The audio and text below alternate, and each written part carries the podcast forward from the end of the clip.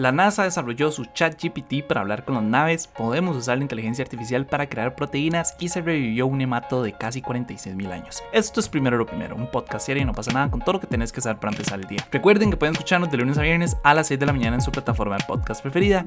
Y hoy quería comenzar contándoles que la NASA está desarrollando su propia versión de ChatGPT para simplificar básicamente la vida de los astronautas utilizando inteligencia artificial. Lo que me parece más interesante de todo esto es que la idea básicamente es que sea una interfaz que les permita a los astronautas como conversar entre comillas con los vehículos de exploración, me refiero a los rovers y demás, y con las naves espaciales. En realidad gran parte de todo este proyecto nació en el 2018 cuando eh, una tormenta de polvo de Marte cubrió por completo el rover Opportunity. No sé si lo recuerdan y el único mensaje que pudimos codificar e interpretar de toda la transmisión que él hizo fue mi batería está baja y está oscureciendo, así súper súper dramático. Entonces en ese momento pues surgió toda la, idea de qué pasaría si las naves, los vehículos pudieran comunicarse usando el lenguaje natural de los humanos. Entonces, básicamente, creo que sería mucho más fácil interpretar todos estos mensajes. Es que, a ver, aquí me parece súper importante explicarles que obviamente no es que ellos mandan un mensaje y llega escrito en inglés. O sea, obviamente ellos mandan un montón de códigos, lo tiran en código binario, hay que agarrar un manual de estos súper técnicos,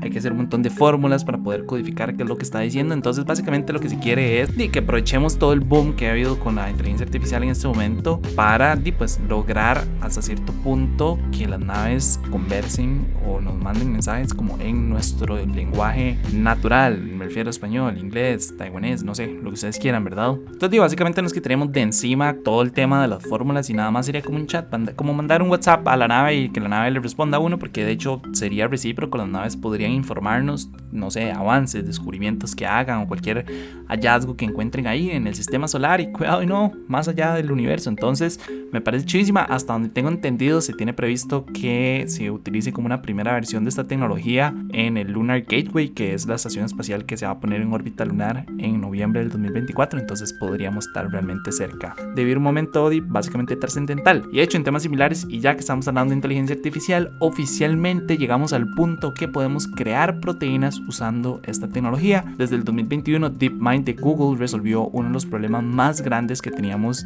pues básicamente en la historia de la medicina y es cómo se logra averiguar la estructura de una proteína a partir de su secuencia de aminoácidos. Entonces, gracias a esta herramienta, ahora somos capaces de predecir con precisión la forma plegada de las proteínas y estamos incluso en la capacidad de darle cualquier tipo de secuencia que queramos y obtener la forma que queramos de una proteína en el instante. Y ahora ustedes se están preguntando, ok, ¿y todo esto de qué nos sirve? No entiendo nada de lo que está pasando. Bueno, básicamente las proteínas son los componentes básicos de la vida. Están, no sé, por ejemplo, en los anticuerpos, están en la hemoglobina, están incluso en las enzimas. Entonces, que seamos capaces de determinar cómo se pliega la proteína y que seamos capaces de averiguar esa estructura, pues y básicamente nos da un montón de beneficios. Por ejemplo, con este método hemos podido, no sé, desarrollar vacunas contra la malaria, hemos podido desarrollar medicamentos para tratar el cáncer.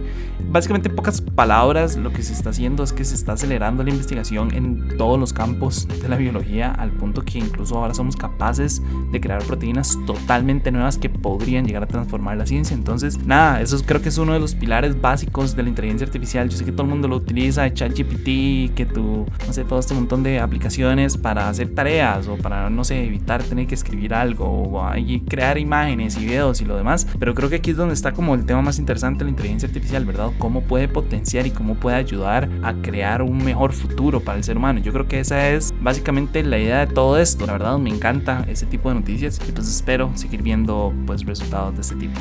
Desde pasar al último tema, quería recordarles que este podcast es gracias a ustedes y sus suscripciones. Entonces si quieren que podamos seguir haciendo este tipo de contenido, como siempre la mejor forma de apoyarnos es a través de patreon.com slash no pasa nada oficial. Y ahora para cerrar, quería contarles que un grupo de científicos descubrió y resucitó un nemátodo que se mantuvo en el permafrost siberiano por 46 mil años. De hecho, ese es el nemátodo más antiguo que se ha resucitado. Al parecer pertenece a una nueva especie y lo encontraron dentro de una madriguera de ardilla fosilizada. De hecho, no ustedes sabían, pero son muy pocos los organismos como por ejemplo los nemátodos o los tardigrados. A mí me encantan los tardigrados que pueden entrar en un estado de latencia que se le conoce como criptobiosis. Básicamente lo que hacen es que ellos reducen su consumo de oxígeno la cantidad de calor que produce en sus cuerpos por los procesos metabólicos a niveles básicamente indetectables. Entonces entran como en una especie de sueño, hibernación, pues indefinido. De hecho, se tiene el registro de un nemátodo que entró en criptobiosis a finales del Pleistoceno, que es entre hace, creo que son como 2,6 millones de años y más de 11 mil años. Entonces,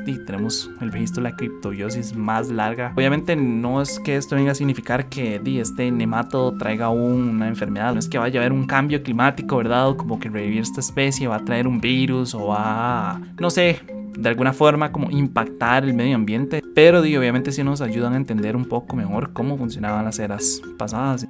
Pero bueno, eso fue todo por hoy. Lunes 31 de julio, su apoyo, si posible, primero lo primero. Recuerden que pueden apoyarnos en patreon.com slash no pasa nada oficial. Como siempre, escuchen el podcast para recibirlo todos los días. También a nuestro boletín diario en nopasanada.com y nos pueden encontrar en YouTube, Instagram y TikTok. Y para los que nos están escuchando por Spotify, el poll de hoy es, ¿a ustedes les impresiona la velocidad con la que está avanzando la inteligencia artificial? ¿Sí o no? ¿Será que les asusta? ¿Será que no les asusta? Ahí les dejo el poll. Y nada, feliz lunes. Espero que hayan podido descansar montones. Espero que sea una semana bastante provechosa. Y me escuchen mañana. Chao.